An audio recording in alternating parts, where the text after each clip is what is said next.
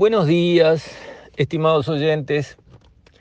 Quisiera referirme hoy al tema de los impuestos, que en nuestro país todos sentimos que están muy altos.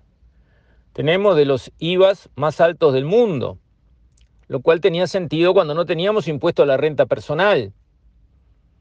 En países que tienen impuesto a la renta personal, el IVA es muy bajo. Y en países que no tienen IVA e impuesto a la renta personal, el IVA es alto. Nosotros veníamos con un IVA allá arriba de 22%, que es una locura de caro, porque no teníamos impuesto a la renta personal. Ahí llegó el Frente en el 2006-2007, hizo su reforma tributaria, encajó el impuesto a la renta personal desde mínimos muy, muy bajitos, porque una cosa es que paguen impuesto a la renta personal los que ganan 3, 4, 5 mil dólares para arriba. Eso es una cosa. No, acá paga cualquier trabajador que tenga un sueldo este, razonable. Bueno, todo el mundo adentro. Y con tasas que cuando uno mira la progresividad y sobre todo mira que no puedes contar nada, porque en el mundo de repente llegan a tasa de 35-40% de impuesto a la renta personal en los tramos más altos de ingreso, pero descuentan 40 cosas, acá no se descuenta nada, es un impuesto a los sueldos, a los ingresos. Bueno, ese impuesto a la renta personal comparativamente pesado contra el mundo quedó junto con un IVA pesado contra el mundo que aplica en aquellos países que no tienen IVA, eh, que no tienen impuesto a la renta personal. O sea, nos metimos en un infierno tributario gracias al Frente Amplio, con la promesa de Astori de que cuando el impuesto a la renta personal recaudara 350 millones de dólares, iba a bajar el IVA cuatro puntos, de 22 a 18. El impuesto a la renta personal no recaudó 350 millones, recaudó 1.350 millones y la bajada del 22 al 18, bien gracias. Le empezaron a prometer que si pagaba con tarjeta de débito o de crédito o no sé qué, entonces le iban a bajar en algunos artículos, sí, algún pequeño por ciento de no sé qué. Si quieren bajar el IVA a cuatro puntos, cambian la tasa de 22 a 18 y otra cosa mariposa. Jamás se hizo. Todo eso junto con impuestos altísimos a las patentes, a las contribuciones inmobiliarias, altísimos comparados con el mundo, mismo autito, misma marca, mismo modelo, mismo año, acá paga más que en Europa o en Estados Unidos. Lo que pasa es que los uruguayos viajan poco y no saben lo que está sucediendo en otras partes del mundo.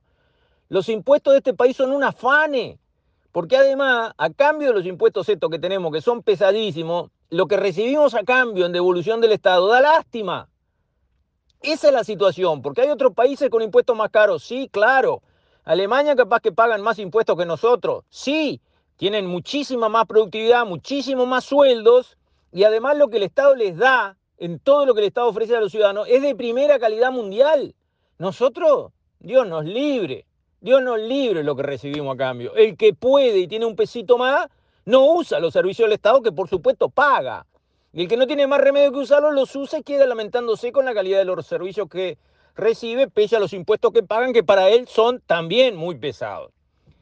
Entonces estamos viviendo en este mundo, este gobierno ha tenido la valentía, el coraje que reconozco y saludo de pie, del medio de esta pandemia horrible, que justificaba perfecto que hubiera una levantada de impuestos durante dos o tres años para atajar la malaria que se nos vino encima, no lo hizo, muy corajudo el gobierno y cumpliendo su palabra de no aumentar impuestos, muy bien por el gobierno, pero la verdad es que la deuda externa sigue creciendo.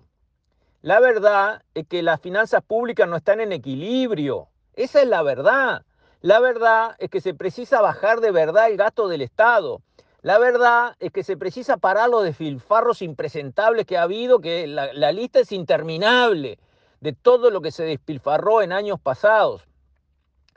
Y el tema del impuesto tiene que estar sobre la mesa y quiero referirles una anécdota de hace una eternidad, cuando yo era recién casado, llevo 34 años, dense cuenta, cuando era recién casado ahí en los, en los primeros tiempos, fuimos con mi señora a conocer Santiago de Chile. Viajecito corto, cerquita, al alcance de una parejita joven. Fuimos ahí a pasar un fin de semana largo o algo por el estilo. Y caminando, no sé si era por la Alameda o por O'Higgins, alguna de las calles este, clásicas de Santiago, Mientras mi señora miraba un escaparate, una vidriera, alguna cosita, yo vi que había allí, sentada en la calle, una viejita que vendía flores.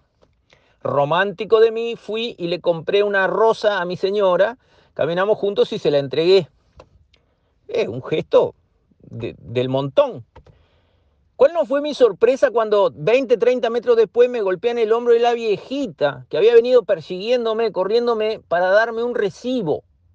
Me dio un papelito troquelado y con un número que seguramente ya tenía el talonario correspondiente, con los números duplicados, me estaba dando un recibo por la venta de una rosa que habría valido, no sé, un dólar.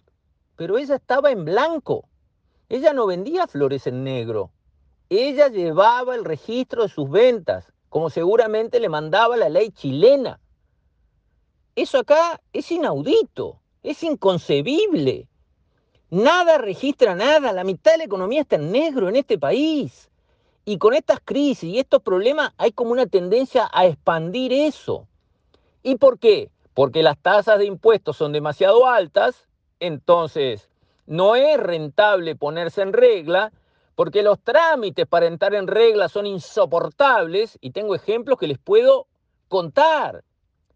En los Pozos Azules, que es un precioso, un paraíso natural donde se reciben turistas para subir a los pozos, que son tres cascadas en la Sierra de las Ánimas, o subir a la Sierra de las Ánimas, o disfrutar en una andada a caballo, o disfrutar, digamos, de un museo indígena, de una tiendita artesanal, de una granja orgánica de una este, cantidad de atracciones allí, cuatriciclos, jeep, etcétera, etcétera. Ahí, después de trámite, también me contaron, aprobamos una reserva de fauna para tener animales de la fauna nativa en una semi-libertad, se van al campo si quieren, vuelven, interactúan con los demás, charabones y, y ñandúes que van y vienen pero que están allí, vienen a comer a la mano, y ese tipo de animales así, que se crían en libertad, pero cercanos a los hombres, para que los conozcan, los aprendan eh, a, convivir con ellos, los turistas, los niños que van, y así los respeten y los cuiden a futuro, no los, no los exterminen.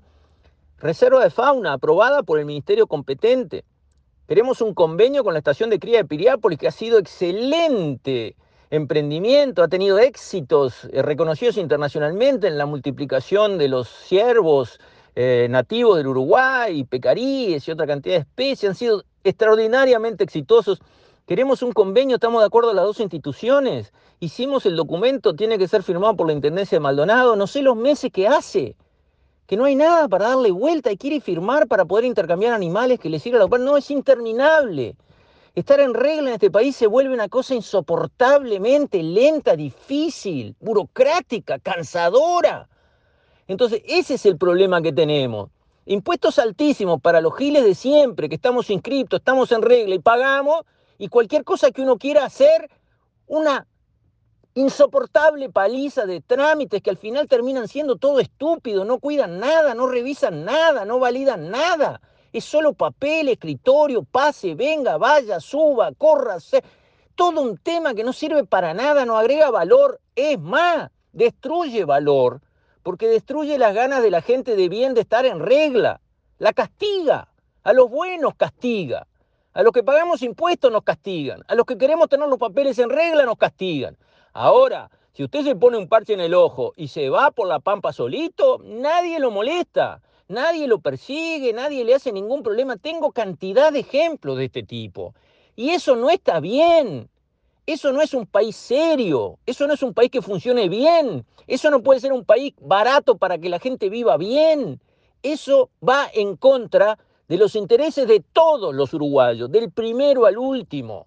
Y va a favor de los burócratas de turno que quieren sentirse importantes y que entonces en un escritorio entre cuatro paredes se establecen reglas cada vez más complejas para que traten de cumplir los infelices que tratan de estar en regla y a los demás libres, suerte en pila y hagan lo que quieran que acá no pasa nada. ¿Está bien el país armado así? ¿Así queremos al Uruguay? Yo no. Yo quiero que sea un país distinto y mejor. Ya es la hora, ¿no? Con esto, estimados oyentes, me despido. Hasta mañana, si Dios quiere.